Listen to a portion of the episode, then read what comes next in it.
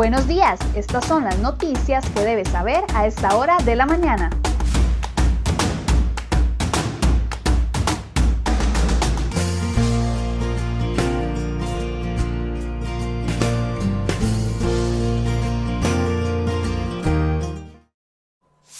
Lunes 16 de noviembre, muy buenos días, feliz inicio de semana y muchas gracias por mantenerse informado con CR Hoy Noticias. Vamos de inmediato con las informaciones que hemos preparado para el día de hoy.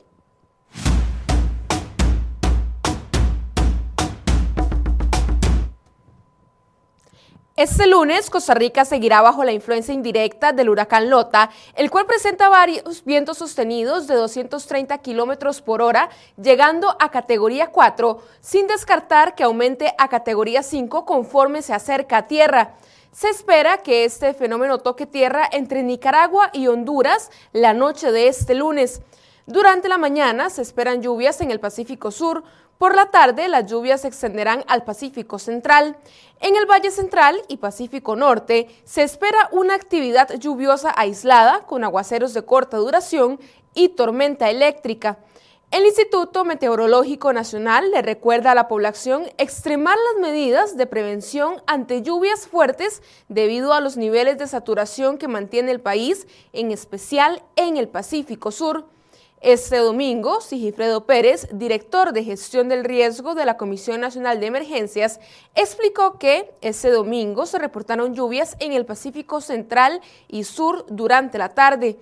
Pérez añadió que además de esto, las lluvias se han concentrado sobre el Valle Central, principalmente hacia la zona de Heredia, la parte oeste y sur del Valle Central.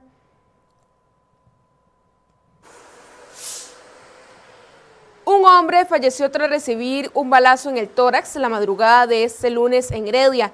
El incidente se registró minutos antes de la una de la madrugada en Guararí. Además, un motociclista falleció tras derrapar esta madrugada en la autopista Florencio del Castillo en Ochomogo. El conductor viajaba sentido Cartago-San José y al parecer perdió el control de la moto a eso de las 2 y 20 de la madrugada. Y en otras informaciones, dos presuntos asaltantes ingresaron a un supermercado fingiendo ser clientes, se fueron al final de un pasillo, intentaron ponerse los pasamontañas para perpetrar el asalto, pero no tuvieron tiempo de nada. El propietario del local vio todo, discutió brevemente con ellos y sin pensarlo dos veces les disparó para evitar el atraco. Y pasamos a otro tema. Dos personas fueron rescatadas cerca del cráter del volcán Turrialba tras caer en grietas de una ladera y sufrir lesiones que impidieron salir del lugar. Cruz Roja indicó que se trata de un hombre al que tardaron casi 12 horas en rescatar. El segundo incidente fue el de una mujer que huyó de los guardaparques y cayó por una de las paredes del cráter. El rescate de esta mujer tardó aproximadamente 7 horas. Además, cuatro personas pasarán los próximos seis meses en prisión preventiva bajo sospechas de participar en una presunta red de trata de personas tras un allanamiento realizado el jueves pasado por la Policía Profesional de Migración.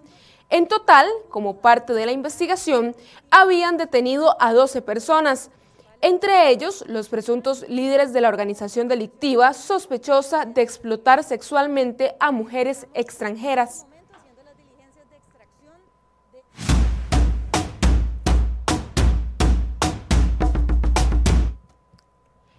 En la corriente legislativa se discute un proyecto de ley que prevé que los padres deban demostrar los gastos en que incurren para que sus hijos con la pensión alimentaria que reciben. ¿Qué quiere decir esto? Que quienes tengan la guardia crianza deberán presentar facturas de los gastos siempre y cuando el padre o la madre que paga la pensión lo pida. Esto aplicaría tanto en hombres como en mujeres y se podría solicitar, solicitar máximo cada año pues los juzgados no tienen capacidad para hacerlo en menos tiempo. El proyecto, que pretende modificar el artículo 171 del Código de Familia, fue planteado por el diputado Harlan Hoppelman, quien dijo a crhoy.com que la idea es definir un monto como base. Según dijo Hoppelman, cuando hay una sospecha que se está utilizando mal el dinero en la pensión, que se puedan pedir cuentas y eso se podría hacer una vez al año, no queremos cargarle ni violentar el derecho a nadie. El legislador añadió que así se podría pedir cuentas a las pensiones que no sean menores de 100 mil o 120 mil colones. Sin embargo, la Fundación de Apoyo al Hombre asegura que la rendición de cuentas no debe limitarse al monto de la pensión, ya que incluso cuando se paga un monto bajo, debe existir la garantía de que el monto se invierte totalmente en los niños y niñas.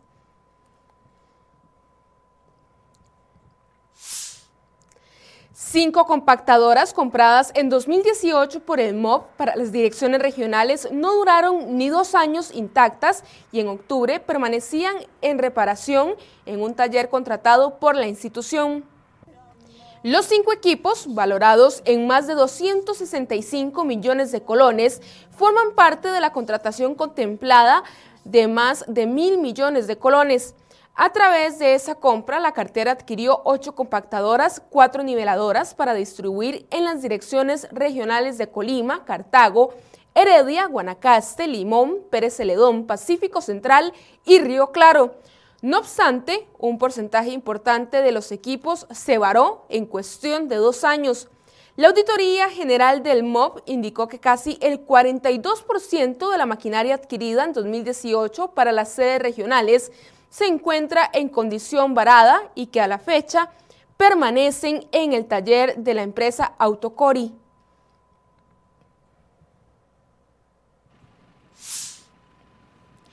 En pocos días, la influencia indirecta del huracán ETA, que golpeó el norte de Centroamérica, provocó daños por casi 9 mil millones de colones en carreteras nacionales. Deslizamientos, hundimientos, cortes en pavimento y hasta la caída de un puente formaron parte de las afectaciones provocadas en la infraestructura vial en cuestión de cuatro días.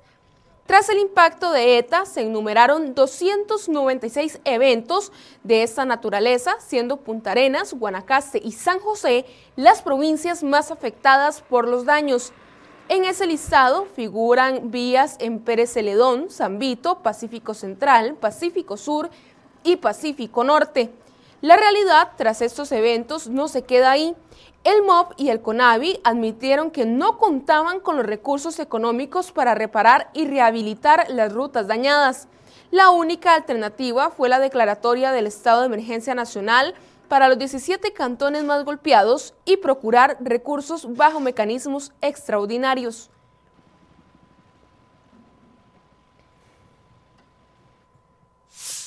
Pasamos a un resumen de noticias nacionales. El puente a seis carriles que se construye sobre la quebrada Rivera entre León 13 y La Uruca reporta un avance del 56% según datos del CONAVI.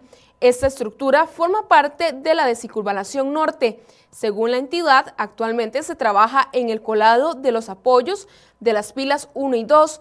También se desarrolla la colocación de vigas. Además, el Ministerio de Justicia y Paz registró en las últimas horas 12, 12 nuevos casos por COVID-19 en el sistema penitenciario costarricense. En la población penitenciaria son 231 casos activos y 72 funcionarios administrativos. Además, el sábado pasado se registraron 1.100 casos nuevos de coronavirus, así como nueve fallecimientos nuevos. Con estas cifras, el país llega a 123.223 casos en total. Un proyecto de ley pretende autorizar a las personas con enfermedades graves el retiro total de su pensión complementaria con un permiso de la Caja Costarricense de Seguro Social. Según la propuesta, los afiliados al régimen obligatorio de pensiones complementarias ROB que padezcan una enfermedad grave podrían solicitar el retiro total de su cuenta individual. En medio de una crisis climática global en la que las abejas son esenciales, la organización Apicultores de Costa Rica denunció la intoxicación masiva de más de 10 millones de abejas en la zona de Los Santos. Varios apicultores de esa región del país sufrieron la pérdida de unas 100 colmenas en total.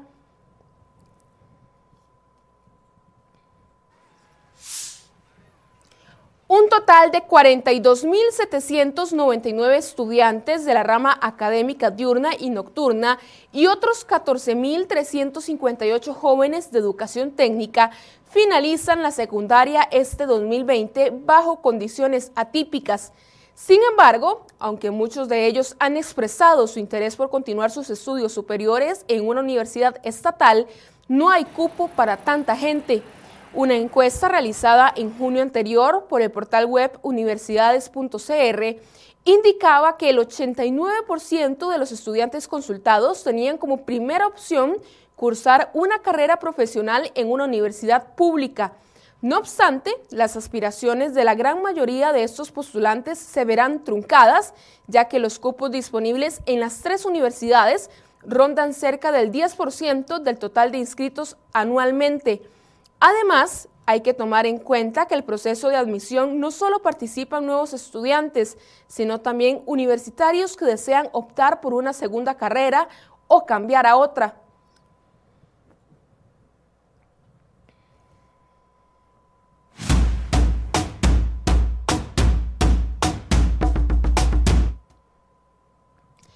A pesar de que la discusión del presupuesto nacional es prioridad en el Congreso, diputados de distintas agrupaciones políticas buscan apurar el paso a la agenda de proyectos de ley para la reactivación económica del país y la generación de empleos.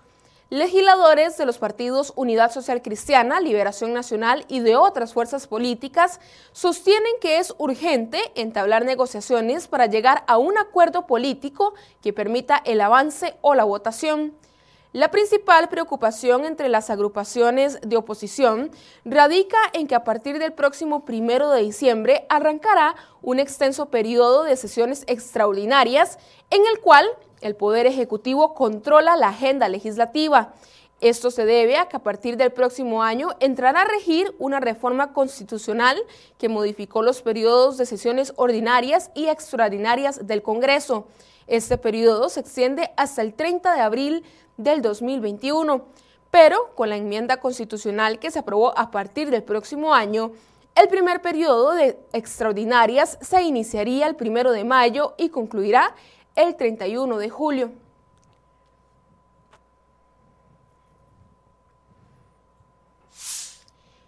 Empujado por las tensiones de la crisis, la reducción en las tasas de interés y las presiones sobre el tipo de cambio, el premio por ahorrar en colones prácticamente desapareció este año. Para marzo del año pasado, una persona que ahorraba en colones recibía un promedio de una tasa de interés cercana al 5%. Para diciembre, ese premio se había reducido a tasas entre el 1 y 2% según el plazo. En marzo de este 2020, con el shock de la pandemia, hubo un fuerte golpe que terminó de confirmarse para el tercer trimestre de este año, en donde los premios rondan el cero para los plazos más largos e incluso negativos para los más cortos. El premio es un valor que se determina a partir de la diferencia que existe entre la tasa pasiva negociada en colones y dólares y se establece según el plazo de ahorro. La advertencia de los analistas económicos es que conforme se sigan dando presiones sobre el tipo de cambio que encarezca el valor del dólar, mayor será el premio por ahorrar en esa moneda extranjera.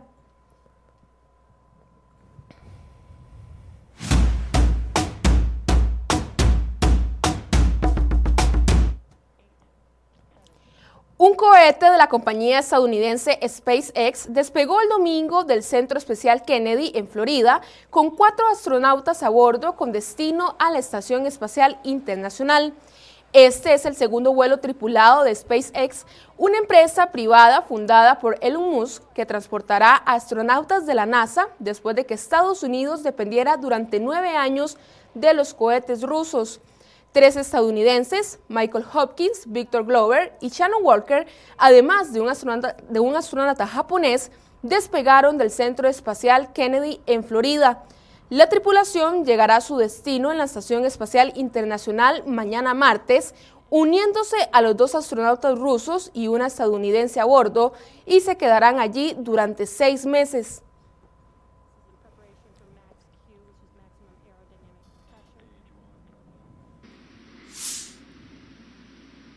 Y ahora, ¿qué va a ocurrir hacer de conocimiento a todo el país que presento mi renuncia irrevocable del cargo de presidente de la República e invoco a la paz y la unidad de todos los peruanos. ¿Qué va a ocurrir en Perú? Esa es la pregunta que se hacen muchos tras la dimensión de este domingo de Manuel Merino, tras solo cinco días como presidente.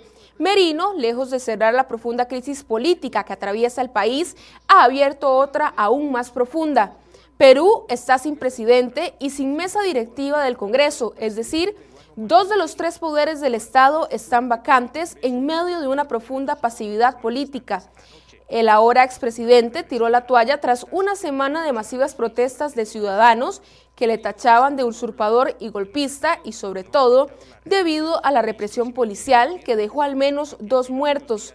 En este país sudamericano siguen las protestas en las calles para que salgan todos los corruptos del Congreso, situación que ha servido para que los funcionarios del gobierno peruano también dejaran sus puestos. La dimisión de Merino ha sido celebrada con entusiasmo y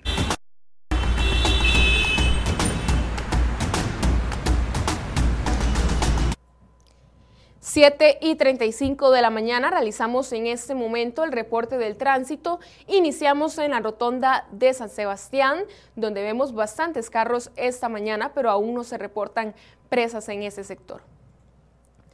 Y ahora nos vamos hasta Atillo 8, esto es la vía Pavas-La Uruca, donde aquí sí observamos largas filas de carros, así que mucha paciencia a todos los conductores que tienen que utilizar esta vía.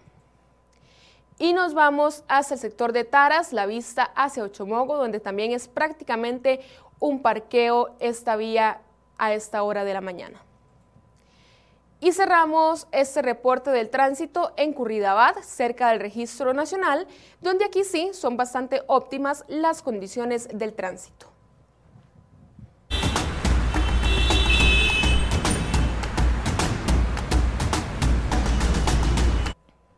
Finalizamos esta edición de CR Hoy Noticias. Muchas gracias por su compañía y recuerde que a partir de las 8 de la mañana inicia el programa Enfoques aquí en la cuenta de Facebook de crhoy.com.